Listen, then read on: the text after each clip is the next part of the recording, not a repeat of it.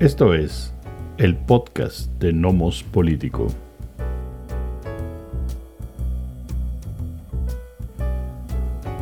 Episodio 2 del 2023.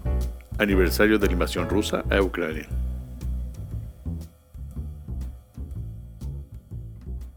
¿Qué tal? ¿Cómo están? Bienvenidas, bienvenidos a esta nueva emisión del podcast de Nomos Político. Les saludamos Miguel Ángel Valenzuela. Y, Amando Basurto. Eh, hoy tenemos una emisión, este, una grabación especial. Nos acompaña eh, Manuel García Márquina, que es eh, doctor en historia. hizo favor de acompañarnos hace un año cuando comenzó la invasión rusa de las fuerzas rusas en esta operación especial. Y hoy nos acompaña otra vez para ver el estatus de la guerra al día de hoy. ¿Cómo estás, Manuel? Hola Mando, hola Miguel. Muy bien, gracias. Y también gracias por la invitación a participar en su podcast político. No, muchas gracias a ti por aceptar. La verdad es que ha sido eh, complicado. Este, creo que todos, todas habíamos esperado que esto fuera más corto de lo que está haciendo, especialmente aquellos que están en las trincheras, espero, me supongo que sus naciones esto iba a ser más corto y aquí seguimos. Este, y, me gustaría comenzar con, un análisis este, breve sobre, sobre cómo ves tú las cosas. Además, para presentar, Manuel es especialista en historia, eh, digamos, rusa, eh, es mexicano, eh, soviético, porque su madre era, era como tal soviética, este, pero siempre ha vivido muchas, muchas décadas en, en Ucrania. Hoy no puede estar en, Ucrania, está refugiada eh, por un rato en Berlín, donde Manuel eh, vive con su familia, hoy en Francia. Em, la hermana de Manuel también tiene su conexión con, tiene su esposo en, en, Ucrania, entonces eh, está empapado de la relación, no solamente lo conoce intelectualmente, sino personalmente está involucrado en el asunto. Y entonces la pregunta, Manuel, sería, ¿cómo ves tú hoy eh, la guerra. ¿Cómo ves este eh, conflicto que parece alargarse de más? Unos podría haber dicho iba a durar dos semanas, un mes, pero a un año, no sé cómo lo ves, me parece que no, no tiene una, una no va a tener un fin tan pronto como lo esperábamos. Pues no, lamentablemente no. Se empantanó el, conflicto se ha vuelto prácticamente una guerra de trincheras con pequeñas ofensivas locales. De, ningún ejército es capaz de iniciar grandes ofensivas, grandes rompimientos del frente para lograr avances a profundidad y forzar alguna solución al problema. Son pequeñas, están luchando por franjas de terreno de las que expulsan al enemigo, el enemigo retrocede a la siguiente línea de defensa. no, hay, no hay rompimientos a profundidad que, que permitan capturar grandes unidades enemigas, eh, retiradas precipitadas y que haya alguna parte que se sienta obligada a entrar a negociaciones para rescatar parte de lo perdido. Y aquí hay un problema. Eh, todos se equivocaron. Por las películas, por novelas policíacas, a todos nos gusta creer que los equipos o los centros de inteligencia de los países son centros de pensamiento, donde se reúne lo más granado, lo más selecto de los expertos, de los conocedores, y no hay muchos prejuicios. Por ejemplo, en Rusia se pensó que Ucrania se iba a rendir apenas se presentaran a las puertas de Kiev, porque alguien, luego regresamos a eso de ¿quién, quién es este alguien, alguien les hizo creer que toda la población ucraniana gemía bajo el yugo de un régimen fascista y que estaban esperando ansiosos la llegada de su liberador.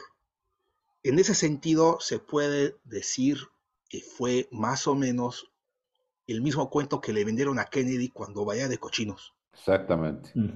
Exactamente. Algo parecido. Luego, los ucranianos pensaron que si Estados Unidos sobre todo porque la OTAN y la Unión Europea se han revelado como simplemente cajas de resonancia de Washington. Totalmente. Que si Washington se había negado constantemente a dar garantías de que Ucrania no iba a ingresar a la OTAN, etcétera, que iba a ser más apoyada militarmente, que lo ha sido bastante, pero no cerraron los mm. cielos, no han recibido aviones caza, hasta el momento, por más que les han prometido, no han recibido tanques, han recibido apoyo y bastante interesante en cuestiones de artillería eh, a reacción, pero aún así les están dando a cuentagotas apoyo militar como para que no pierdan. Pero la carnicería prosigue. Entonces Ucrania pensó que esta guerra, de hecho lo manifestaron así varios colaboradores del presidente Zelensky, esta guerra era el boleto de entrada a la OTAN. Era una aduana amarga por la que había que pasar. Eso es lo terrible, porque estaban contando con una guerra. De hecho, la estaban deseando. Y eso es algo que no es una exageración. Lo declararon en varias ocasiones necesitamos una guerra para entrar a la OTAN. Otra apuesta de Ucrania, las sanciones que iban a colocarle a Rusia las potencias occidentales iban a causar un gran descontento al interior del país en contra de Putin. Se crearía una revuelta popular similar a, a la que hubo en Maidán o revoluciones de colores y caería Putin. Rusia podría incluso ser desmembrada y Ucrania entraría con un puesto de honor a la, OTAN, puesto que sería el país con experiencia bélica reciente en contra de Rusia. claro. Y bueno, Ucrania no ha sido apoyada de esa manera, ¿no? Ucrania está recibiendo... Ah, aquí es algo importante. Ucrania está recibiendo también mucho apoyo económico, pero son préstamos. O sea, la deuda ucraniana está creciendo como bola de nieve. Sí, claro. Eso es, una, eso es un lastre tremendo para el país a futuro. Y bueno, Occidente se equivocó porque pensaron que Rusia iba a caer desmoronada por las sanciones económicas que le impusieron. Yo recuerdo muy particularmente un noticiario en Alemania, prácticamente el día previo a la invasión, en el que la comentarista le pregunta a la experta, bueno, en caso de que ataquen a Rusia, en caso de que Rusia ataque a Ucrania, se le expulsa del SWIFT, del programa SWIFT para los bancos. Esa es eso es, y así dijo la, periodista, dijo, esa, esa, es el arma nuclear de las finanzas. ¿Qué va a seguir después de eso? Y bueno, vinieron cuestiones de, no, el gas, el petróleo, etcétera. Pero le aplicaron a Rusia lo que ellos mismos definieron como el, el arma nuclear de las finanzas y Rusia no se desmoronó. Así es. Y resulta que todo el mundo quedó entrampado los rusos se dieron cuenta de que los ucranianos simplemente no empezaron a rendirse. Eh, y aquí, yo, aquí hay algo que me hace sentir un poco culpable con mi familia en Ucrania, porque mi mamá, por ejemplo, caso concreto, me preguntaba, hijo, ¿tú qué crees que va a pasar? Y yo le decía, mamá, Rusia no va a invadir. Amasó, utilizando el, verbo que se empleó tanto, amasó 160 mil tropas en la frontera. Mm, no es suficiente. Estados Unidos entró con más de 300.000 a Irak, que es un país más pequeño que Ucrania y que tiene nominalmente la mitad de población que Ucrania. Es solamente para espantar y sacar a. Sí, invadió. Y ahí se vio que Rusia había pensado que iba a ser una llamada de petate, que iba a ser una demostración de fuerza, pues. Tenía que haber un poco de fuego, de humo para que Ucrania se espantase y se rindiera. Y no, las fuerzas rusas se sobreextendieron. Sí, sí recuerdan que entraron por el sur, por Crimea, por Oriente y por el norte incluso, de que llegaron bastante rápido a las puertas de Kiev. Eh, se sobreextendieron, tenían órdenes muy raras de mostrarse muy gentiles. Hay videos que pueden ser incluso graciosos de tanques rusos que van por caminos eh, vecinales que se detienen con los semáforos. Las columnas blindadas se paran con el semáforo. Y no, para, para Ucrania fue una guerra en la que se puede jugar gran parte de su existencia, por ejemplo, y Rusia pensó que era una demostración de fuerza nada más. Mm. Eh, y bueno, comienzan negociaciones mentirosas, que fueron para ganar tiempo, y en ese sentido, tener que decir algo, se chamaquearon a Putin. Mm. Eh, sí recuerdan que durante un periodo presidencial Putin fue primer ministro y el presidente de, Rusia fue Medvedev. sí. Y durante la presidencia de Medvedev se dio la guerra de los cinco días de Rusia y Georgia en el año 2008. Y también comenzó la guerra civil o el ataque de la OTAN, no sé cómo llamarlo, a Libia. Y en ambas ocasiones Medvedev se dio lento o pareció no comprender las dimensiones de lo que estaba firmando. Cuando lo de Libia, Medvedev aceptó que se cerrara el cielo que para proteger civiles. Resultó que todo el mundo interpretó proteger civiles como proteger a los rebeldes. Y terminó siendo una, una campaña de ataques de la OTAN contra el ejército libio, que no estaba en, en los intereses de Rusia, porque Rusia tenía muchos acuerdos gaseros con Libia, que los perdió todos. Y cuando pasó lo de Georgia, cuando comienza el ataque de los georgianos a las regiones rebeldes, bueno, a las regiones separatistas, que estaban separadas por un cordón de cascos azules rusos, eh, ante el Consejo de Seguridad de la ONU, el gobierno ruso pide una moción de cese al fuego y que todo el mundo se retire a sus posiciones iniciales y además una comisión internacional para investigar lo sucedido. Eso fue vetado por Estados Unidos y Francia. Y Medvedev le pide a sus diplomáticos que regresen a las oficinas para afinar la propuesta, en lugar de ingresar inmediatamente con las tropas. Claro. Así se intentó presentar a Rusia ante un hecho consumado. Y entonces Putin regresa a la política como presidente porque pensó, este señor Medvedev no no da el ancho. No da el ancho. Uh absténganse. Y eso le pasó a Putin. Se firmaron los acuerdos de Minsk, si lo recuerdan, ¿no? Se firmaron dos, acuerdos de Minsk, unos que fueron muy efímeros, no, no, convencieron a nadie, y se firman los siguientes acuerdos de Minsk, Minsk II, que fueron negociados por el entonces presidente ruso, Poroshenko. Putin se, se negoció en Bielorrusia con el presidente anfitrión, Lukashenko, eh, y con la mediación de Angela Merkel y el entonces presidente francés eh, François Hollande. Y resulta que durante varios años, durante ocho años, Rusia estuvo insistiendo en que se cumplieran esos acuerdos. Porque Rusia no quería quedarse con el Donbass. No sé si recuerdan eso, que incluso Rusia pidió a los rebeldes de Donbass que no hicieran una consulta separatista, que no proclamaran independencia. Porque a Rusia no le interesaba el Donbass. Lo que Rusia quería era que Ucrania no ingresara a la OTAN y quería el Donbass como su llave de seguridad.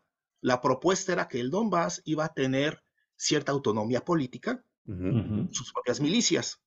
Y entonces, si en la Rada se llegara a votar, la Rada es el Parlamento ucraniano, si la Rada llegase a votar la, entrada a la OTAN, el Donbass, las dos repúblicas, las dos oblasts, las dos regiones del Donbass podrían vetarlo. Pero a Putin le interesaba el Donbass dentro de Ucrania.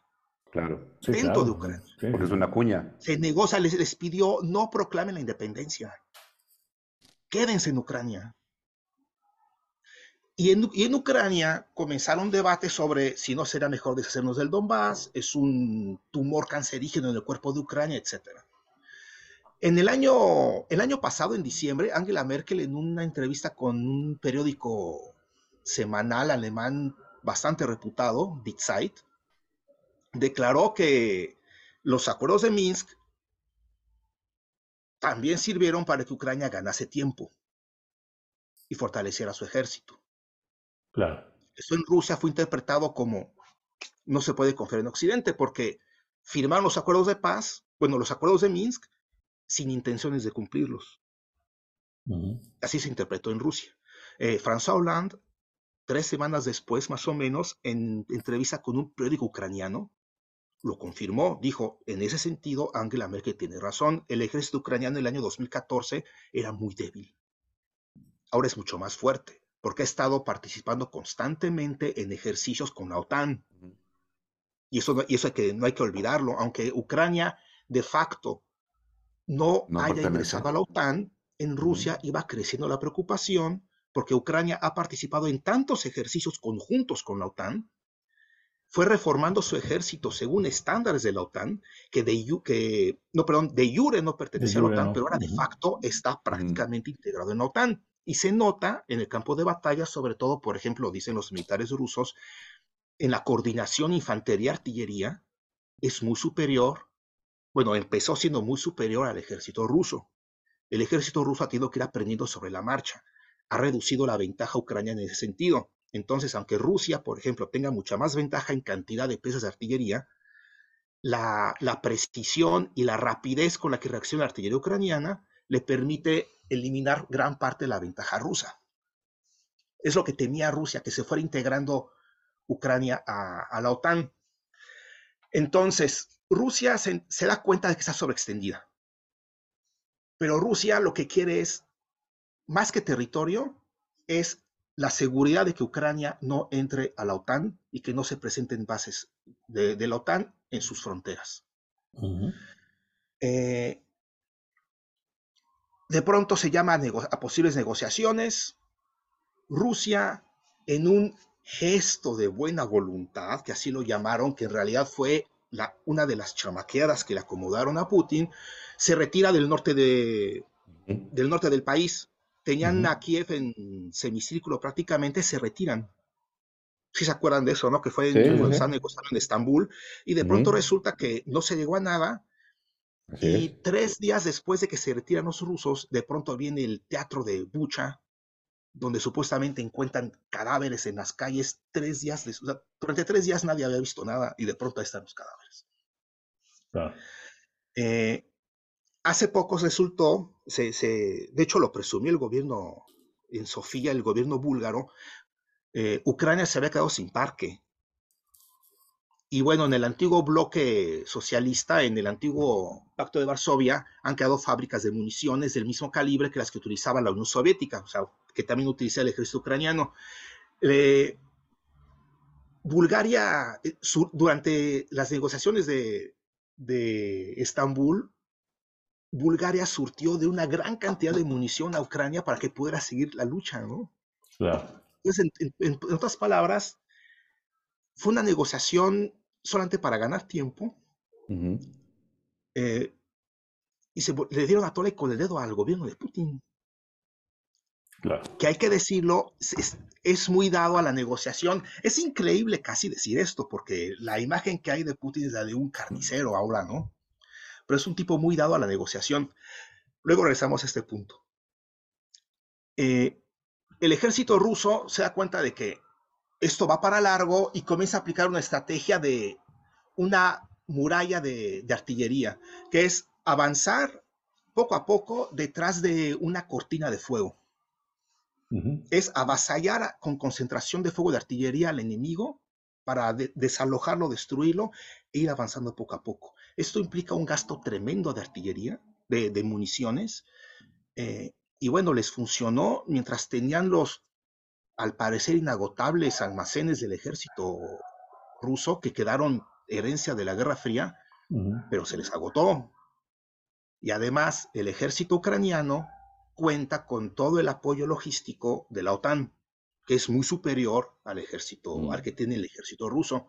Eh, con consternación se fueron enterando en Rusia que tienen como 200, poco más de 200 satélites en el espacio los rusos, contra los más de 2.000 que tiene Estados Unidos. Entonces Estados Unidos puede seguir tiempo real todo el territorio ruso y todo el territorio ucraniano. No hay misil que se ha lanzado que no se ha detectado. No hay incluso aeródromo militar que, no se ha utilizado sin que se enteren los estadounidenses y los ucranianos consecuentemente en tiempo real. No puede haber ataques sorpresa de aviación, etc. Y los rusos solamente pueden fotografiar el espacio aéreo, bueno, pueden fotografiar desde el espacio el territorio ucraniano unos cuantos minutos al día. Esa es una gran ventaja, por ejemplo, que tienen. O sea, los rusos no, digamos, la población rusa no lo sabía porque la propaganda del Ministerio ruso, del Ministerio de Defensa ruso, que es profundamente corrupto, era, tenemos el segundo ejército más capaz del mundo, estamos seguros, confíen en nosotros. Y resulta que están muy atrasados en algunos aspectos, en bastantes aspectos. Entonces, mientras Rusia estaba avanzando poco a poco, de manera cansina, muy lenta, con esta valla de artillería, el, el ejército estadounidense, con sus satélites, comienza a escanear toda la línea del frente y descubren que en Kharkov las líneas rusas son muy ralas, apenas están defendidas. Además de que la incompetencia militar rusa no dejó claro a los militares rusos en esa línea de frente en Kharkov qué están haciendo ahí, si van a atacar o van a defender. Las, las trincheras eran, eran poco profundas, no había campos minados para proteger los accesos. Y lo que sucedió fue que encontraron el punto débil, concentraron tropas ucranianas y lanzaron unos contraataques fulminantes que marcaron, en Rusia no lo quieren ver así, bueno, ahora ya le están aceptando, en su momento no, hablaron de repliegues estratégicos, pero Rusia sufrió una derrota militar, la peor desde la primera guerra de Chechenia. Oye, Manuel, una pregunta. ¿Es en ese escenario el que estás describiendo cuando eh, entra en, acción o, tiene un papel más preponderante, digamos, este grupo Wagner? Ah, el grupo Wagner. Eh, él ha estado, este grupo Wagner ha estado desde el comienzo, pero ha, ido ganando eh, preeminencia porque se ha mostrado bastante efectivo en el campo de batalla. Eh, lo, lo protege, es, hechura de un millonario ruso, que es llamado el cocinero de Putin. Así es. Porque, porque tiene negocios también de, de servicio de, de catering. Pues, le da de comer al, Parlamento. Al Parlamento, incluso también hay muchas escuelas en Moscú, por ejemplo, que pues, reciben, los, niños reciben sus comidas por los, el servicio de catering de, Así es, de este señor, ¿no? Y mm, se nutre mucho de, de las prisiones son prisioneros de, son presos, pues, son reclusos. Así es. Así que se, ofrece que si están, creo que seis meses en el frente, pueden quedar libres, ¿no? seis meses en el frente y quedan libres. Él estuvo negociando que los que sobrevivían tuvieran permiso para, bueno, que les, fuera permitido ingresar sin examen de admisión a, a, las universidades, por ejemplo, para que se reencuentren en la vida civil. Sí. Em, es muy efectivo, además, porque los propios soldados eligen a sus oficiales. Ah, caray. Es lo que han descubierto. Ellos, la gente elige a gente, bueno, la, los, la, tropa elige a oficiales, elige de entre ellos a aquel que tiene dones ¿Quién va de mando. Oficial? Que tiene don de mando, aquel en el que confían. Creo que en el ejército hay muchos militares de carrera que pasaron cursos o son amigos de alguien. Tienen muchos años ahí. Tienen muchos años, lo que dijeron, lo que han dicho algunos líderes eh, de las milicias separatistas, de las, de las milicias del Donbass, de Lugansk y de Donetsk, que no son del ejército ruso, son de las milicias. Hay muchos que, bueno, son, son antiguos mineros, antiguos maestros, que dicen, es mucho más difícil desarrollar dotes de mando y de liderazgo que aprender a cavar trincheras o cómo atacar, porque eso lo aprendes en la práctica. Pero a tomar responsabilidad, a reaccionar con rapidez, a mantener la cabeza fría, eso son dotes que tienes. Y en el ejército no se favorece tanto eso como el entregar los reportes a tiempo, el uniforme limpio, ir a las fiestas adecuadas, haber sido, ser, amigo del coronel o del general apropiado, ¿no? Entonces, esa es otra característica, ¿no? Que en Wagner eh, confían mucho más en sus, en sus oficiales. muchos están muy satisfechos así porque estaban condenados a años de prisión y aquí tienen seis, seis, meses de guerra y tienen luego ya libertad. Eh, y hay una característica que, una característica que nadie sabe explicar bien a bien, eh, en Wagner se cuida mucho el equipo. Curiosamente, tiene sus, propios tanques, propia artillería y tiene muy poco desgaste. Lo utilizan con, eh, de manera intensiva, pero cuidan mucho el material y nadie sabe por qué. Se les pierde menos el equipo, se les destruyen menos. Mm. Entonces, todo esto fue así, esta guerra que parecía que Rusia había encontrado la solución, que era avanzar poco a poco, pensando que Ucrania iba a estar esperando a que la, la, la, demolieran poco a poco, vino ese contraataque que fue en la primera, la primera semana de septiembre más o menos, y puso de cabeza todo el sistema político, bueno, el sistema político incluso también, si hay que decirlo, ruso, y el militar, porque se dieron cuenta que así no iban a ningún lado. Ucrania, que tiene una población por lo menos tres inferior, le metió un contraataque tremendo a Rusia que, arrojó, a las tropas rusas a veces hasta la frontera. Y fue cuando Rusia aplica su primera movilización, que, es que fue parcial, pero causó pánico en algunos sectores, sectores urbanos, bastante educados, liberales. Eh, se calcula que como un millón de personas salió de Rusia hacia Georgia, Kazajstán. De, Rusia. Viendo, de la movilización. claro, claro, claro. Viendo de la movilización que fue parcial. Se dice que se reunió a 300 mil personas. Ahora, muchos huyeron. Hubo algunos también que fueron de manera voluntaria, ¿no? No esperaron a que les llegara la, el citatorio. Se presentaban de manera voluntaria, sobre todo algunos veteranos de las guerras de Chechenia. Pero se calcula que como un millón, un millón de personas salió, jóvenes sobre todo. Eh, varios regresaron. Kazajstán se de rusos, Georgia se llenó de rusos, eh, en Armenia también llegaron bastantes, Mongolia también. Y ese era un punto que Putin no quería tocar porque todos sabemos que la popularidad es muy volátil, sube y baja.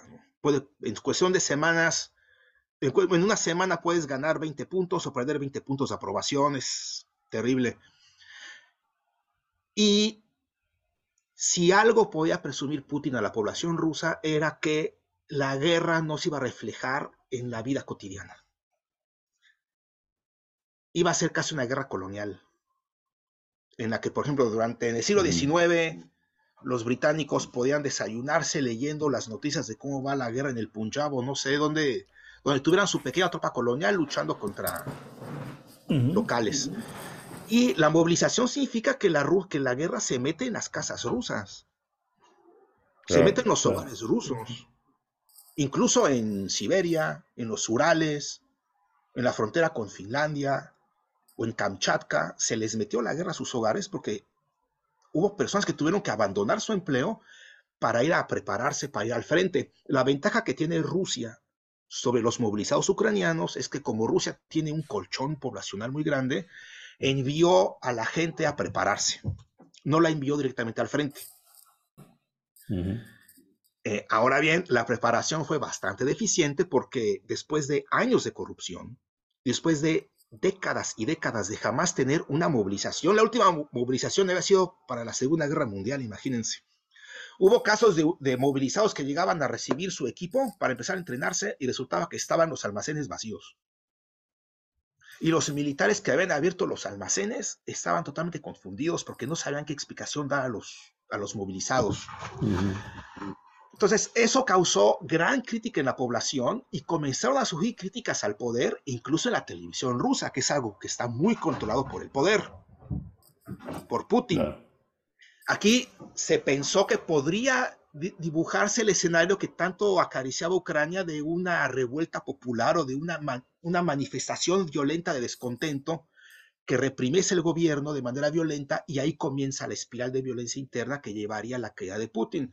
El problema es que el, millón de personas que salió de Rusia, estos jóvenes, bien educados, universitarios, población urbana, eran, eran el, subsuelo, era el substrato que iría a nutrir esas protestas, pero salió del país. Los que quedaron son los nacionalistas, o la gente que no puede salir porque no tiene ese dinero. Y a los movilizados les están pagando bien. Bueno, con sus asegúnes, porque luego eso dependió mucho de los gobernadores. Y hubo gobernadores que abrieron eh, la cartera, empezaron a dar facilidades, los hijos de los movilizados reciben comida gratuita en la escuela, eh, el pasaje gratuito para toda la ciudad, pagos extras por cada herida o cada día de combate, etcétera, ¿no? Entonces, mm, ha sido una experiencia ambivalente porque por un lado se da cuenta la población de que hay problemas en este país, la corrupción es tremenda, pero por otro lado no se protesta mucho porque los que más protestarán ya están fuera, ¿no? Y además muchas personas sí creen en efecto que en caso de que Rusia pierda, Rusia perdería, ¿no? Esto que pasó en septiembre fue terrible. Ah, ojo, una, no sé, bueno, lo que pasó poco antes. Rusia declaró territorio ruso el Donbass. Sí lo recuerdan, ¿verdad? Sí, claro. Se lo anexó. El Donbass y las, dos oblas, Gerson y Zaporozhye. Y luego Rusia tuvo que abandonar eh, territorios que, habían que había declarado suyos. Y peor aún, en septiembre, Rusia comienza el año escolar el primero de septiembre. Cada primero de septiembre comienza el año escolar. Todo el verano, cuando parecía que Rusia iba de manera ineludible, más lenta, iba ganando la guerra, varios, bueno, no varios, muchos profesores de, aquellas regiones ocupadas, maestros de primaria, aceptaron tomar cursos de actualización en Rusia para poder trabajar con los niños con los planes de estudios rusos. Llegaron a ir incluso a Rusia a tomar cursos para familiarizarse con los planes de estudio, con el material didáctico. Comienza la, comienzan las clases, llevan una semana de clase y Rusia se retira de, esas regiones. Huyen de manera precipitada. Dejaron a la población local que había trabajado con ellos, que para los ucranianos son colaboracionistas. Exacto. Son traidores. Y lo que comienza son eh, medidas de venganza, ¿no? En las regiones a las que regresó el ejército ucraniano. Y eh, hay un, un video que ni subí ni intenté compartir porque pensé que iba a ser censurado, donde un, un militante ucraniano de ultraderecha, ultranacionalista, que es bastante conocido porque desde el año 2014 maneja sus redes sociales, eh, presume la ejecución de unos maestros de primaria. Mm. Y ves rodar los cadáveres a una fosa. En la fosa, bueno, ves rodar un cadáver. En la fosa ya hay tres cadáveres y ves cómo rueda el cuarto que acaba de ser ejecutado de un balazo en la cabeza. Eh, el gran discurso de Rusia era vamos a proteger a la población del Donbass de los nazis ucranianos. Yo no digo que sea cierto. Era el discurso. Es como se vendió la invasión. Así es. Claro. Y resulta que Rusia huye de manera precipitada, sin coordinación ni siquiera entre unidades, abandonaron equipo militar, como 400 tanques los abandonaron ahí, y dejan a la población inerme. Si hubieran dicho, ¿saben qué? La situación es, es, insostenible y tenemos una semana o tenemos dos días para huir o para mañana salen todos, hubiera habido alguna manera de hacerlo. O es más, se, le indica a los militares, aguanten lo que haya que aguantar para que huya la población civil, como llegó a suceder en no sé cuántas guerras a lo largo de la historia europea, donde, por ejemplo, hay, hubo unidades militares que se sacrificaban defendiendo un puente para que los civiles propios pudieran ir por el puente antes de que el ejército invasor tomara posesión de la región. No lo hicieron. Los rusos no lo hicieron, o sea, los rusos dejaron a los suyos tirados. Y eso fue un golpe muy fuerte. Claro, pero a ver, este, las, esas dos regiones, porque me parece que es importante este, eh, ponerlo así. Los, eh, los, el gobierno ruso declara, ¿no? Eh, en, el momento, digamos, uno de los momentos posiblemente más importantes del conflicto, declara que reconoce la independencia de cuatro oblasts, incluyendo las dos del Donbass, ¿no? Y se las anexa, ¿no? Y se las anexa. Sin tener control de ellas, eso hay que decirlo. No tenía control de ellas territorialmente al 100%. Lugansk estaba en ese momento al 100%. Lugansk estaba al 100%. Mm. Sí. Donetsk estaba al 50%, más o menos eh, al 70%, con la capital fuera de control ruso, y la capital es donde se concentra la mayor parte de la población. Y de Gerson tenía prácticamente todo, incluida la capital, que era la única capital de Oblast, o sea, la única capital, digamos, de un estado constitutivo, si lo traducimos a términos mexicanos, eh, que había logrado tomar a lo largo de la guerra, porque las capitales de Donetsk y Lugansk ya eran rebeldes desde el año 2014. Esa ciudad, eh, Gerson, está cruzando el río Dnieper. Así es. Es una parte muy ancha, está unida por un solo puente, el puente Antonov, que fue bombardeado con armamento estadounidense precisamente de alta precisión constantemente, y los rusos se dieron cuenta de que era insostenible su posición, porque si Ucrania lanzaba un contraataque masivo contra la ciudad, iban a rodear a las tropas rusas ahí. no hay salida. No había salida. Entonces aprovecharon para salir antes de que, de que fuera rodeada la zona y aquí comenzó también una feria de inexactitudes porque un ministerio local decía, estamos fortificándonos, vamos, esta va a ser una fortaleza para que sea la, para que sea la plataforma desde la cual el próximo verano nos lanzamos sobre los puertos de Nikolaev y de Odessa. Y otros decían, nos vamos. La población local no sabía a quién creerle. Y resulta que se retiraron los rusos y hubo muchas personas que se quedaron ahí, aunque eran prorrusas. Y de nueva cuenta enfrentan medidas punitivas por parte de los ucranianos, se sienten abandonados, etc. Eh, y las regiones de Khark, entonces, pero sí, Rusia se anexó todo Zaporozhye en el papel, aunque solamente dominaba el 70%. Se anexó el territorio que dominaba de Kharkov, la, la, Oblast de Kharkov, que era como la tercera o la cuarta parte de la región, pero se la anexó toda. Ese es un caos ahora porque no hay agencia rusa que se atreva a publicar un mapa del país. Pues. Porque no saben qué fronteras ¿Lo ponemos ponerle. o no lo ponemos? Sí, claro, pues, sí, claro. claro. porque si ponen esas oblas dentro del país, resulta que Ucrania está ocupando parte del territorio. Sí, claro, claro. Y entonces sería una guerra de liberación rusa. Pero entonces, en caso de que se llegase a negociar algo muy ventajoso para Rusia, que implicase ceder territorio ruso, sería el quiebre de un tabú. De hecho, sería anticonstitucional. Claro. Pero, a eso iba mi pregunta. Es decir, eh, eh, tomas esas, tomas esas, o te, em, el gobierno ruso incorpora a la Federación Rusa cuatro oblasts que no controla completamente, tal vez con visiones a dos cosas distintas. Uno, que es lo que tú decías, un poco, hacemos de aquí es un punto de lanzadera, ¿no? Una vez que lo logramos controlar, aunque era muy difícil, tú la vez pasada que platicamos hace meses nos dijiste, esa zona es la más parapetada de, de toda Ucrania, o sea, es muy difícil sacarlos de, digamos, de lo atrincherados que estaban, ¿no? Eh, entonces, primero sabiendo eso, complicado que sea un punto de lanzadero, pero ¿no te parece que en esta idea de, de negociar esas otras dos oblas al sur, no serán parte de la negociación. Es decir, cuando llegue el momento y yo tenga que ceder algo, les voy a regresar estas dos.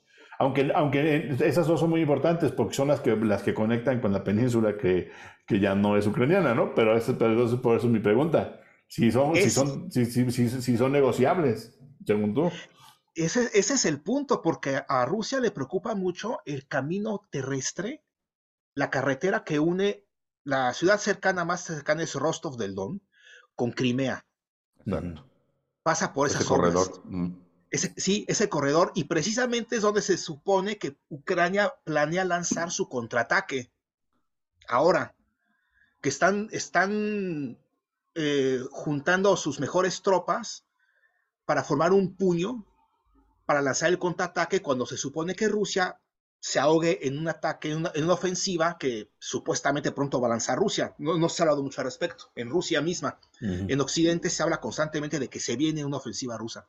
Pero es el problema, que si Rusia lo, lo toma como moneda de cambio, no debió haberla declarado territorio nacional. Es, ese es el dilema, Ese es el gran dilema, porque entonces puedes negociar todo, incluso Crimea.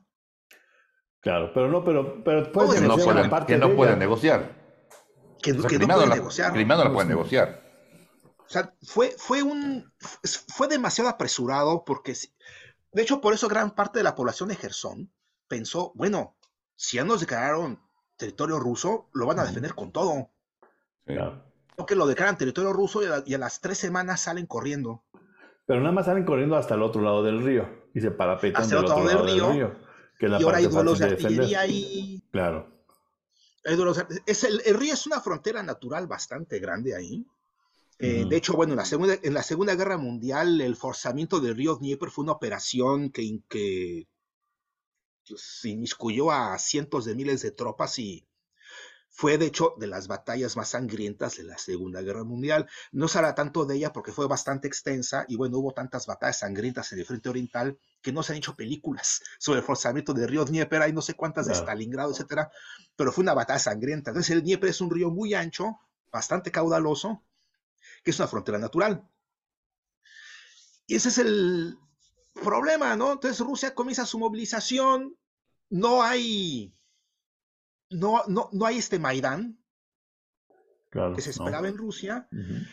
Y comienza una guerra de desgaste en la que ya Rusia se le empieza a acabar el equipo que tiene. Rusia tiene que ir modificando poco a poco su economía a una economía de guerra. Eh, la, última fábrica de tanques que le queda ya está trabajando 24 horas, los 7 días a la semana. Los obreros, bueno, contrataron más obreros, los prepararon. Eh, ahora hay cuatro turnos laborales ahí.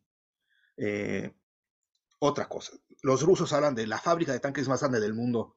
E, es, cierto que esa fábrica produce más tanques que toda Europa junta, por ejemplo, pero en China y en Corea del Norte se producen más tanques. Mm. Eh, el gran dilema que tiene Putin es que no quiere modificar mucho, o sea, no, no quiere que el, el nivel de confort de la población se ve afectado por esta guerra, porque sabe que en cuanto eso suceda va a perder muchos puntos de popularidad. Entonces le cuesta mucho trabajo ubicarla, eh, modificar el, modo de producción o sacrificar la producción de algunos bienes de consumo para favorecer la producción de municiones, por ejemplo. Eh, en Ucrania la situación es grave, ¿no? Eh, hay muchísimas bajas. el gobierno ucraniano está en, fuga permanente. Hay que, no hay que olvidar que el gobierno de, de Zelensky no era, no era popular. Eh, ganó las elecciones más la paz. De hecho, una frase que dijo en su campaña es: Yo me hinco ante Putin con tal de que ya no muera una persona más y logremos la paz en el Donbass. Eh, ya, ya, en la presidencia modificó, sus, modificó su postura. Eh, a muchos dicen que después de una visita a Londres, que ahí modificó todo. Y bueno, la movilización en, si en Rusia se ha, se ha, hecho una movilización parcial, en Ucrania ya se perdió la cuenta de, Dicen que van en la quinta ola, es constante, agarran a la gente en la calle. Eh, hay videos donde arrastran a la calle los policías, la arrastran a las patrullas para llevarla a registrar. Bueno, no a la gente, a, hombres, ¿no? Son hombres. Y lo que digan ambas partes sobre las bajas es pura propaganda. Según Ucrania, han matado 200.000 rusos, ellos tienen 13.000 muertos lo cual es absurdo.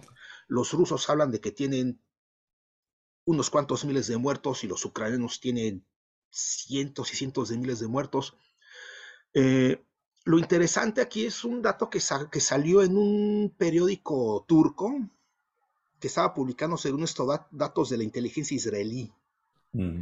Que hablaba de unos 200 mil muertos ucranianos y no, perdón, 180 mil muertos ucranianos y 18 mil muertos rusos.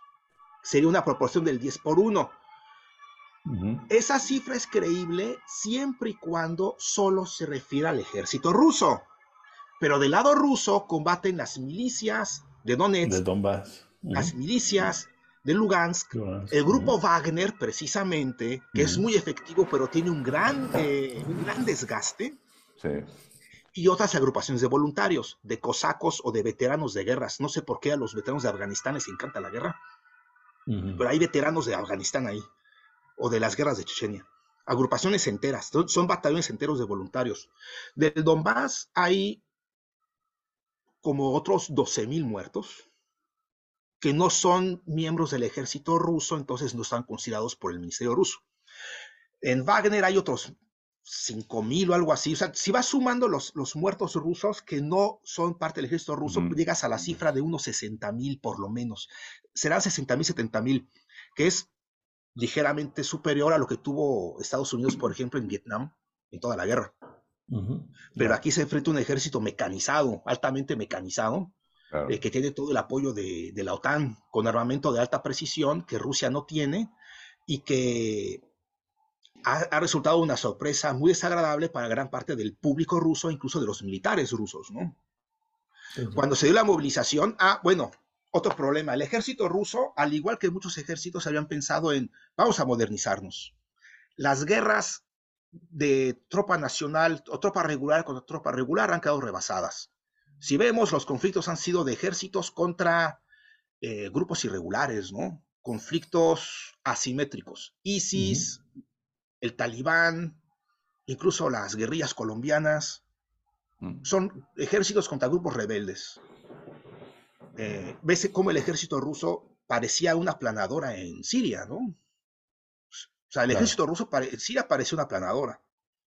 Y en Ucrania, de hecho lo han dicho veteranos, eh, también por cierto veteranos occidentales que están ahora combatiendo con Ucrania, que tienen experiencia en Siria, que dicen, por ejemplo, hay británicos, canadienses que dicen, esto no se parece en, lo absoluto a Siria, eso es otra cosa por completo. Es otra manera de combatir. Eh, entonces Rusia le había apostado un ejército pequeño, altamente móvil, para combatir contra cualquiera que, sea, que no sea Estados Unidos. Y con Estados Unidos pensaban, tenemos los misiles ultrasónicos y con eso nos basta y nos sobra. Pero resulta que no. Requieres tanques, requieres mucha artillería. Esa es una guerra de artillería. El 80% de las bajas se causan por esquilas de artillería. hay, hay miles de soldados que han muerto sin ver la cara de un enemigo y sin haber disparado jamás su fusil. Sí, claro. Eh, Oye, una, cuestión, eh, perdón, una cuestión, este, se iba, justamente lo, de, lo, de, Wagner. Creo que, a ver, ¿tú cómo, qué opinas al respecto? Eh, cuando hay un reclutamiento muy amplio, justamente en Rusia, hay un gran descontento de la población, ¿no? Y como dices, mucha gente se fue de Rusia ante el peligro de que te llamen. ¿no? Entonces hay ese descontento porque no ganaron rápido, por ahora el temor de que me van a llamar. Un descontento, yo creo que también de la parte puede ser de la clase política, ¿no? Porque, porque se alarga, digamos, el, el conflicto. Un conflicto que de alguna manera Rusia se vio, entre comillas, obligado a entrar porque no estaba saliendo el Donbass como ellos querían que se desenvolviera. Es decir, con el Donbass dentro de Ucrania como una cuña en Ucrania, ¿no? Pero como, ahora, como un seguro, como un seguro ruso. Exacto, exactamente. Pero entra Wagner y entonces con Wagner, que tiene arriba de 50 mil efectivos, ¿no? Con Wagner, eh, y, es un, poco también la pregunta, ¿disminuye el reclutamiento o se mantuvo?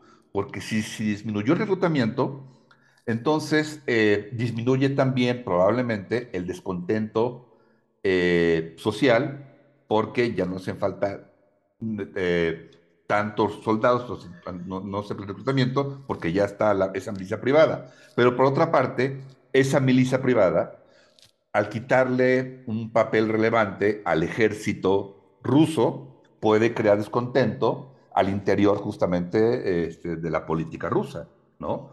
Es que esa es muy buena pregunta y ese es en efecto el problema que está causando ahorita Wagner. De hecho, eh, han acusado sabotaje Prigozhin, el dueño, el dueño sí, patrono de Wagner, ha acusado sabotaje. Hoy, por cierto, ya mandó un mensaje diciendo que por fin le llegó la munición que pedía. Porque decían, nos están dejando sin municiones. Eh, cuando comenzó la movilización, se dieron cuenta de que había almacenes del ejército vacíos. A unos soldados les dieron unos fusiles AK-47 que estaban oxidados el, gatillo no, no jalaba, simplemente estaba pegado por el óxido. Entonces había mucho descontento y comenzó a surgir el rumor por Telegram de veteranos de las guerras de Chechenia que decían, gente, si van a ser movilizados, mejor vayan como voluntarios a Wagner. Era el consejo que estaban dando, vayan a Wagner, porque Prigozhin nos trata como reyes. No van a tener a oficiales de mazapán, como del ejército, ah, y Wagner es muy efectivo, como dije, pues en parte porque se ahorra, se, ahorra en muchas cuestiones que hay en ejércitos tan burocratizados como el ruso. Otro es, en Wagner, fue el primero en copiar el modelo de reacción rápida de artillería e infantería. Eh, es muy fácil. En el, modelo de, la OTAN es como vemos en las películas de Vietnam, por ejemplo, una unidad del ejército estadounidense cae bajo fuego enemigo, el, sargento toma el teléfono de la espalda de... Que, tiene el radista en la espalda y pide apoyo de artillería y a los 3, 4 minutos están cayendo obuses. En el ejército ruso tienes que pedir permiso a tu superior o radio. El superior avisa al jefe de la unidad el jefe de la unidad se, la, burocracia. su contraparte de la unidad de artillería. Este pide permiso para gastar munición porque es propiedad del Estado, ¿no? Y si se desperdicia lo güey, salva la palabra, alguien tiene que responder, de, bueno, ¿y qué pasó con esta munición? Entonces, había ocasiones en que tardaban hasta 40 minutos en reaccionar. ok. Claro. en Wagner es mucho más rápido. Claro. Y comenzaron los problemas en el ejército ruso, porque la gente decía, bueno, ¿por qué no puede organizarse como Wagner? ¿O por qué Wagner es más efectiva que el ejército ruso? Un, un diputado, y para que lo diga un diputado del partido gobernante, Rusia Unida, que empezó, que cuestionó al ejército, dijo, todos estos años, todos estos años, eh, les hemos dado en el presupuesto lo que nos han pedido. Dijo dirigiéndose al Ministerio de Defensa ruso. Todos estos años no les hemos negado ni un copec. ¿Dónde están las armas? ¿Por qué nuestros movilizados no tienen ni sacos de dormir? ¿Por qué tiene que movilizarse la sociedad civil? Que ese es otro aspecto. Esta guerra ha movilizado a la sociedad civil rusa. Se reúnen madres, esposas, hermanas de los movilizados a hacer colectas, rifas, para comprar botas, eh, sacos de dormir, eh, visores nocturnos para los movilizados, porque el, el, Estado no, no los ha provisto, no, no, no, no les provee lo necesario. Y dicen, en cambio, que Wagner sí. Prigozhin te da todo. Y el ejército, y entonces hay una presión creciente sobre el ejército que se siente bastante descontento con esa presión, con ese caer bajo la lupa, bajo la inspección pública, porque hay generales rusos que tienen casas de veraneo en las Baleares, por ejemplo, sin que nadie se explique por qué, ¿no? No les gusta eso. Entonces ven a, al grupo Wagner como el gatillo que detona toda esta cascada de descontento. Digamos, es, es la contraparte, es, es la vara con la cual comienzan a medir al resto del ejército. Y Prigogine se puede en una, preguntas, ¿no? Claro, y se puede convertir en una piedra en zapato muy incómoda para Putin. Sí, sí, sí, porque no es, es una movilización social la que están teniendo los familiares de los, de, los militares, que no cuestiona directamente que caiga Putin, queremos eh, liberalizarlo todo, queremos que sea como en Occidente, que es lo que teme Putin, ¿no? Exacto.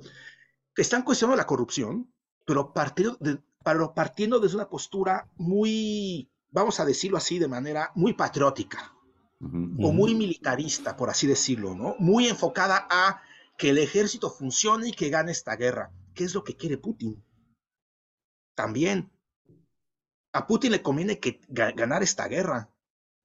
El problema es que la coincidencia que tiene con la opinión pública crítica es que también cuestiona su propio gobierno, que ha tenido, que ha sido una tapadera de corruptos. O sea, que no hay que olvidar cómo llega Putin al poder, porque mucha gente se queda con la imagen de que Putin siempre se ha opuesto a Occidente y no.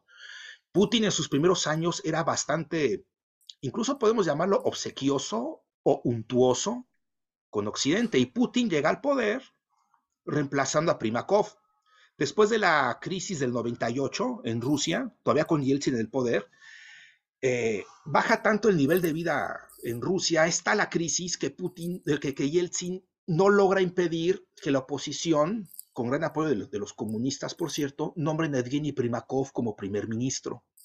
Y Evgeny Primakov era un viejo diplomático ruso que tenía una fama muy rara desde tiempos de la Unión Soviética, y era que era incorruptible. Primakov era incorruptible. Además de que era un político, era, diplomático muy hábil, Primakov.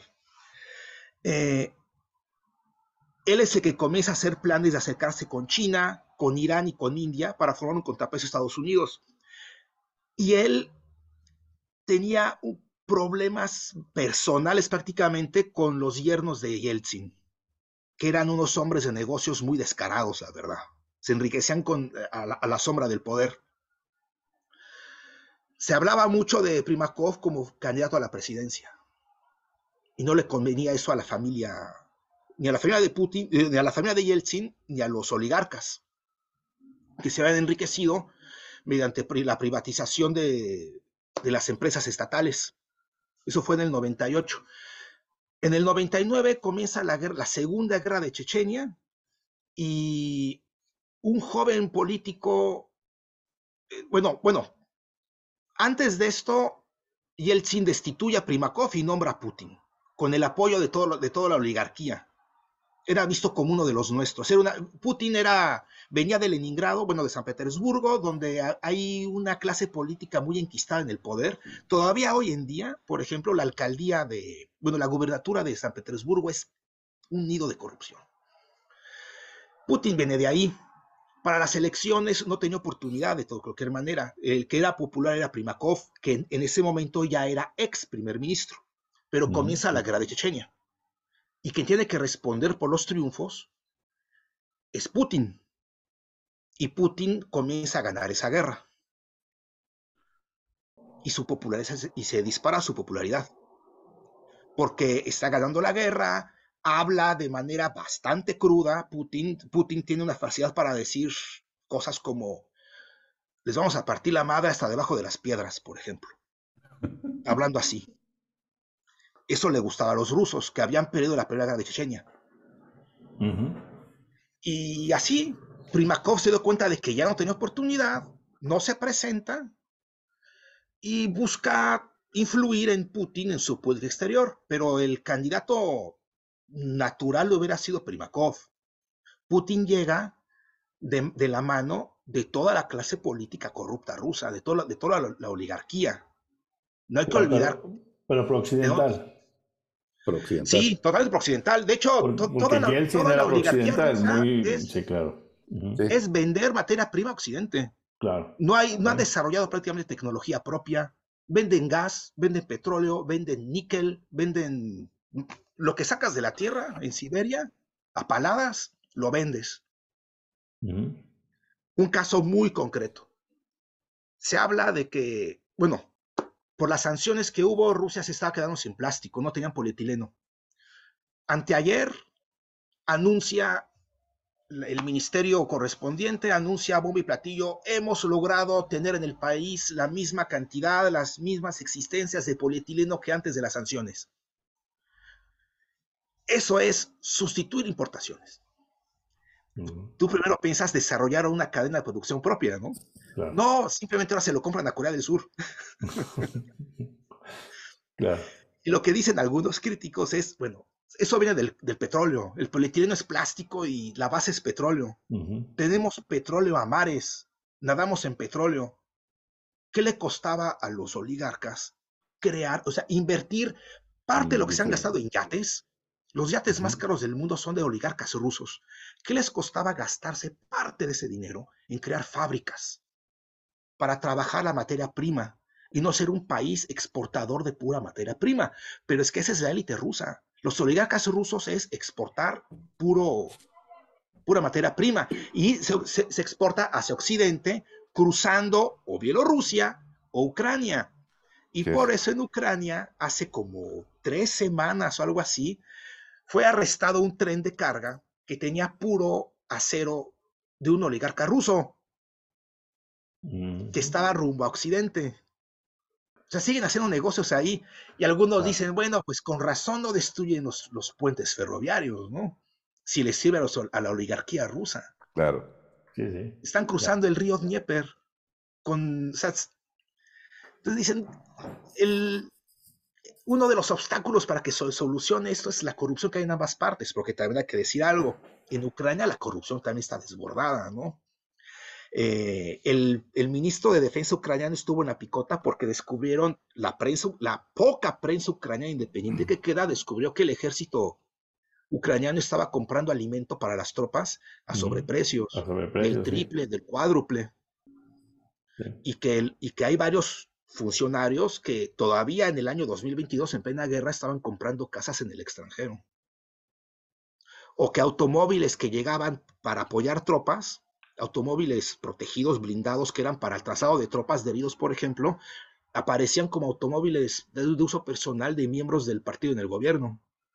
Y los políticos explicaban, momento, momento, eh, hay una explicación, pero es difícil, es complicada, por eso mejor no, la doy ahorita para no distraer a la población de lo que realmente importa, que es ganar esta guerra. Es, cinismo. Y bueno, ahora Rusia no va a evitar, Rusia no puede evitar, bueno, si no sigue una negociación sorprendente, todo indica que Rusia no podrá evitar otra movilización. Porque no hay que olvidar, Rusia estaba combatiendo con inferioridad numérica esta movilización, algunas unidades sí están llegando al frente de movilizados, otros no.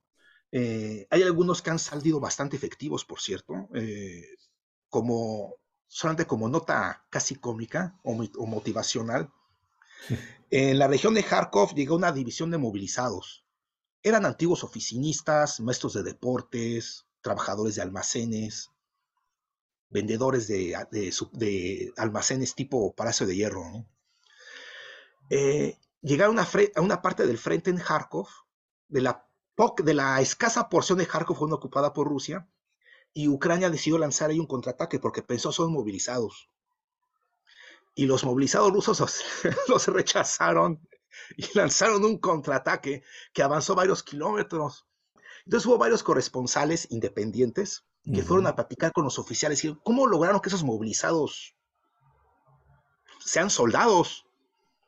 Y el oficial les dijo, cuando, cuando llegaron al campamento a prepararse, les dijimos que los íbamos a preparar para hacer Spetsnaz, que es como, es como tropas especiales, el equivalente a los, ¿cómo se llaman esos estadounidenses? Los Marines. Marines.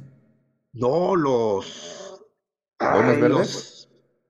Sí. ¿Sea Lions? ¿Rangers? Ah, este... Ah, Las focas, ¿cómo se llama? SEALs. SEALs, sí, Navy SEALs. sí. Los Navy SEALs. Los vamos a pegar para hacer Spetsnaz. Y los movilizados estaban encantados. Y el oficial dijo, pero en realidad son pura infantería. pero como creen que son lo máximo, claro. a la hora de combatir tienen que demostrarse a sí mismos que son, que son tremendos, ¿no? Hay otros movilizados que, bueno, mira, de cal y de arena estuvieron preparando los tres meses para ser artilleristas. Aprendieron a manejar todo tipo de artillería. Ahí hay gente que sabe matemáticas, etcétera. Y están perfectamente preparados para manejar la artillería y de pronto llegan al frente y les dicen, ¿saben qué? No nos hace falta infantería por acá. Y los ponen como infantería. no saben cavar una trinchera. No saben atrincherarse no saben cómo caminar en un campo de, batalla, porque hay que saber caminar en un campo de batalla, cómo te despegas, cómo caminas, las diagonales que hay que hacer. Y bueno, es eso, ¿no? Ahora, eh, la, mayoría de la población descontenta con Putin ya salió. Algunos ya regresaron, por cierto, o sea, no, no se quedó el millón fuera, ¿no? Han regresado varios cientos de miles, de Kazajstán ha regresado varios cientos de miles. Pero eh, se ha logrado cierto efecto de aglutinarse en torno a la bandera. Ha sido tal el rechazo que ha habido en Occidente a la, invasión rusa que desde mi punto de vista es un poco desbordado, eh, porque no, profundiza en los motivos este rechazo. Y entonces Rusia va a movilizar gente, otra movilización, tendrá tal vez ya cierta superioridad numérica en el campo de batalla, eh, pero es una guerra de desgaste, es una guerra de atrición que es muy cruel, es muy cruel con la población ucraniana lo mejor sería que se llegara a una negociación. El problema es que Ucrania constantemente sostiene la postura de no vamos a negociar el territorio nacional y queremos recuperar las fronteras del 91. O sea, será quedarse con Crimea también y Rusia no va a aceptar eso. Eh, aquí hay ciertas desavenencias entre Estados Unidos y Ucrania, e incluso entre Londres y Washington, porque Londres apoya más a Ucrania. Todo esto ha causado un desajuste tremendo en la Unión Europea, que eso es algo que hay que ver también. Eh, bueno, la Unión Europea eh, ha perdido todo papel protagónico en el plano internacional, pero a nivel intereuropeo, Polonia está intentando tomar un papel más protagónico que Alemania. Claro. Eh, con apoyo de Londres, y por eso se ha, Varsovia ha intentado aglutinar en torno suyo a países de la región para formar una especie de cordón de seguridad ahí. El plan de, las, de los tres mares, o sea, del mar Adriático al mar Negro y al mar Báltico, que incluye a Estonia, Letonia, Lituania, Polonia, por supuesto, eh, Eslovaquia, Chequia, Rumania, Bulgaria. Más o menos por ahí va el asunto. Hungría. Eh, para ser el, y ser el nuevo centro de atención de Estados Unidos. Y ves que, bueno, Estados Unidos renta las bases nucleares, las, las bases militares, perdón. Entonces, están intentando jalar la, infraestructura estadounidense que está ubicada en Alemania para que vaya a Polonia, se benefician de ello también. Eh, China eh, se está fortaleciendo mucho. De hecho, eh, un diplomático, Xi Jinping, creo, la cabeza de la diplomacia china, visitó Moscú presentó un plan de paz que Ucrania, dicen entre, eh, tras bambalinas, que Ucrania ya conoció cuál es el contenido y ya lo rechazó. Lo importante no es tanto la utilidad práctica que va a tener ese plan chino, sino que China está tomando el papel que no toma Europa como de mediador. Y si China logra sentar a negociar a Estados Unidos y a, la y a Rusia, va a ser un gran punto a su favor. Sí, por supuesto. Además de que China se está beneficiando mucho por el acceso al, las, muchas, eh, muchas ramas del comercio ruso, del, del, mercado ruso, muchos sectores o muchos nichos del mercado ruso ya han sido ocupados por compañías chinas, que antes eran, estaban en manos de europeos. Eh, incluso eh, Irán, Irán está ahorita a marchas forzadas intentando que su producción automovilística cubra ciertos requisitos de calidad para empezar a exportar automóviles a, a Rusia, porque Rusia, hay que decirlo, hasta el momento ha sido incapaz de producir automóviles propios. Puede producir tanques, eso sí, pero, no automóviles de consumo común. Lo que, lo que anunciaron como el regreso del Moskvich es simplemente un automóvil chino que se va a armar en Rusia, en la planta donde antes se armaban una, una fábrica francesa, no creo si era Renault o algo así, una automotriz francesa. Sale de Rusia, los chinos compran la planta y Rusia anuncia bomba y platillo, regresa el Moskvich, pero es tecnología china.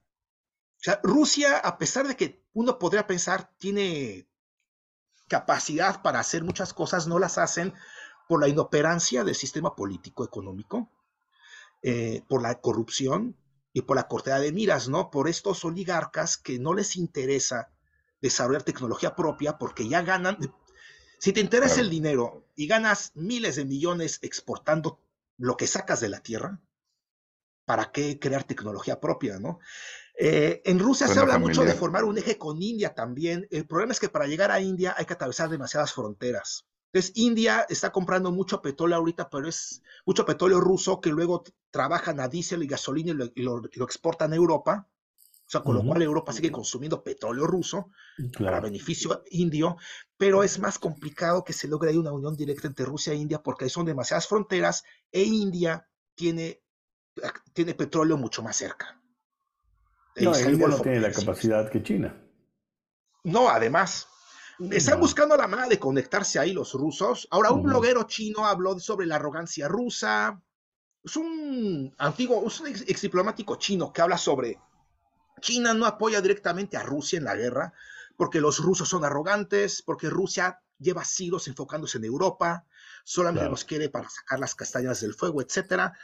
Eh, en cierta parte tiene razón. Desde, mira, Rusia se inauguró como potencia europea con Pedro el Grande, a principios del siglo XVIII, 1700 ahí en esa época estaba despegando Europa como la parte dominante del mundo. Hubiera sido raro que Rusia se hubiese enfocado en, en Asia. Ahora, eh, si consideramos que es muy, muy posible que el, centro económico de, producción industrial se traslade a Asia, como tal vez ya, lo, ya, ha sucedido, eso requerirá un cambio de perspectiva en la, élite política, no solamente la, económica, sino la élite política rusa, incluso cultural, que no sé si estén dispuestos a hacer, que, que, que sean capaces de hacer, porque Rusia es un país muy grande, tiene frontera con Finlandia y tiene frontera con Japón. Eh, la parte europea es la parte más chica de Rusia, o sea, como la cuarta parte por ahí. Pero es donde se la mayor parte de la población. San Petersburgo, que fue, llegó a ser capital, está en las orillas del mar Báltico. Eh, Moscú está a un par de cientos de kilómetros de la frontera con Ucrania. Y si quieres lanzar todo el peso del desarrollo hacia Oriente, tendrás que hacer un gran esfuerzo, sobre todo porque ahora que están intentando comerciar tanto con Irán, se dan cuenta en Rusia, las líneas férreas, todas las líneas férreas rusas van de este a oeste. Hay muy pocas líneas férreas que van de norte a sur. Sí, de Moscú a Vladivostok. Sí, era para materia prima para allá. Para este movilizar tropas cuando fuera necesario. Sí, para la guerra y en tiempos de paz para sacar la materia prima. ¿Y quién es el comprador? ¿Quién era el mercado? El mercado era Occidente. Eh, la cultura rusa se ha acomodado mucho a ser, a formar parte de Occidente. el ballet ruso, por ejemplo, que se enteraron los rusos que en Europa estaba de moda el ballet y entonces los rusos, como siempre han querido demostrar desde tiempos después de grandes, somos parte de Europa, se apresuran en crear un buen ballet para demostrar, miren, miren, también somos europeos. Ahora tienen que enfocarse en Europa, en Asia. Y yo no sé si, si van a ser capaces de hacerlo. Ahora, eh, no, esto es lo que está pasando en Rusia. Hablo tanto de Rusia porque es el país que está, bueno, el que inició este despapalle de manera directa. Porque de manera indirecta que hay que recordar eh, todo lo previo que hubo. Cómo es que Rusia se sintió tan acorralada que tuvo que iniciar una guerra que sabía que, iba, que le iba a volver por lo menos en Europa, que es la parte del mundo que más le importa, le iba a volver como un apestado o, el leproso al que nadie quiere tener cerca. A eso iba, eh, justamente, o sea, Rusia realmente eh, tiene pocos escenarios como para decir, gané la guerra. O sea, en realidad el escenario ya estuvo muy forzado, ¿no? No era su opción A. O sea, la guerra no era la opción A de Rusia, ¿no? Rusia se sintió obligada a entrar a esta guerra. Por eso, entonces ya el resultado. Porque no puede hubiera sido más fácil en el 2014. El ejército ucraniano estaba totalmente deshecho. Si Rusia hubiera sido como aquí tanto dicen que ah, son las ansias imperialistas de Rusia, desde el 2014 se hubiera anexado el Donbass. Esto fue Nomos Político, primera parte del episodio 2 del 2023.